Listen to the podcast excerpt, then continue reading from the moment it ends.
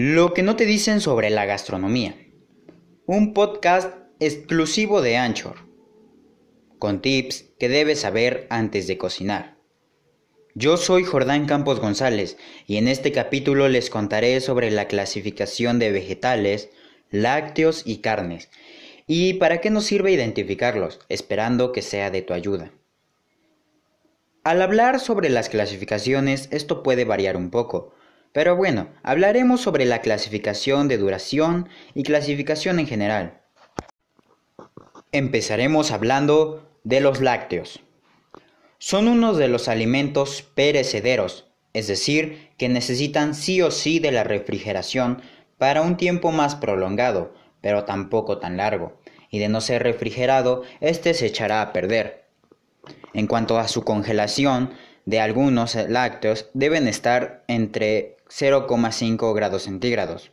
Esto hará que algunos puedan durar hasta 8 meses. Bien, entonces hablaremos sobre los vegetales. En su clasificación estos se encuentran en no perecederos, al menos en su mayor parte. Esto quiere decir que pueden estar incluso a temperatura ambiente, y que de pasarles algo, como descomponerse, echarse a perder, será por su mal uso, y no por su tiempo de vida. Estos, para llegar a su congelamiento, deben estar a menos 0,8 grados y a, a 2,8 grados centígrados, y de llegar a durar hasta los 10 meses. Y bueno, hablando de una clasificación un poco más en general, los vegetales en general se clasifican en protofitas, esquizofitas, monadofitas, conjugadas, diatomeas, talofitas, algas, hongos, líquenes, carmofitas, briofitas, entre muchos otros más. Hablemos sobre la carne. Toda la carne en general es perecedera. Debe ser refrigerada a 5 grados o menos, pero claro, si quieres una super mayor duración, debe ser congelada a menos 18 grados centígrados, teniendo una duración de hasta 12 meses. Bien, y en una clasificación general, la carne se clasifica en tres tipos. La carne roja, esta es la procedente del buey, el toro, la vaca, el caballo y el carnero. Ahora bien, si hablamos de la carne negra, que es su segunda clasificación también, es la procedente de la caza. Ahora también existe la carne blanca, que es la carne ternera, de cordero, de conejo y de aves de corral, como puede ser la gallina, etc. Bien, entonces, ¿por qué el título de lo que no nos enseñan en la gastronomía? Ok, desde la secundaria llegué a tener materias como gastronomía. Siempre hacía prácticas y la verdad no se me dificultaba hasta que un día reprobé la materia. Yo la verdad estaba muy triste. Y bueno, mi proyecto final fue un desastre. Todos mis ingredientes se echaron a perder antes de cocinarlos y pues ya no tuve que de otra que no presentar mi trabajo, puesto que ya era noche. Esto sucedió porque los compré mucho antes, ya que no me dejaba, no me gustaba dejar las cosas hasta el último. Yo la verdad estaba muy confundido y le llegué a echar la culpa al vendedor. Nunca le dije nada, pero sí estaba enojado con él y no volví a comprar.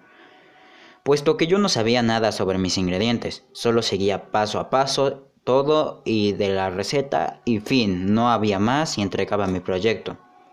Fue una experiencia muy mala. Es por ello que cientos de maestros no toman en cuenta la gastronomía en general. Quiero decir con esto que no enseñan más a fondo de lo que deberían de enseñar.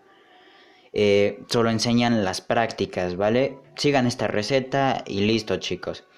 Es por ello que yo te recomendaría, y es lo que yo hice después de eso, empezar a buscar, poner en práctica, investigar más por mi cuenta o por tu cuenta, más a fondo de estos ingredientes, ya sea por Google o buscar un podcast así como este, en el que hablamos sobre la clasificación de los alimentos y su refrigeración.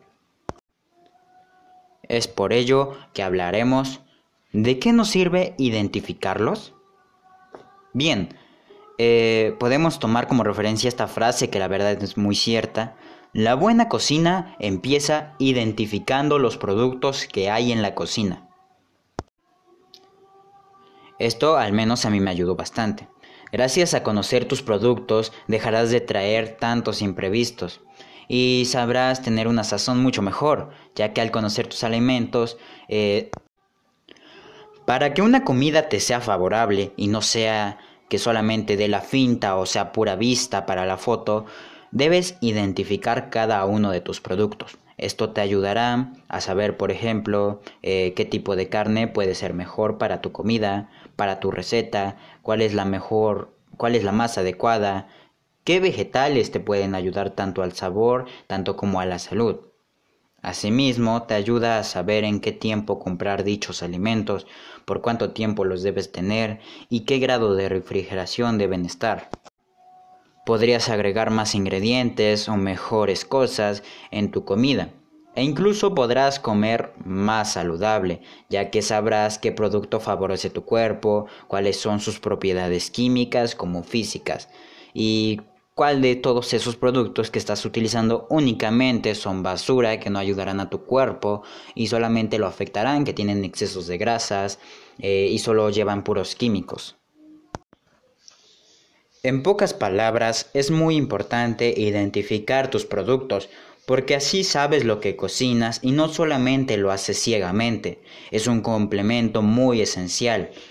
Claro que puedes cocinar sin conocer tus productos, pero es como si pasaras un puente oscuro y lleno de neblina, claramente sin saber qué habrá del otro lado, o si un tablón estará roto o corto.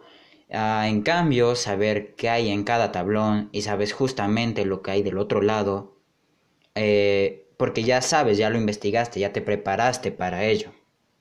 Bueno, esto ha sido podcast con Jordán Campos González.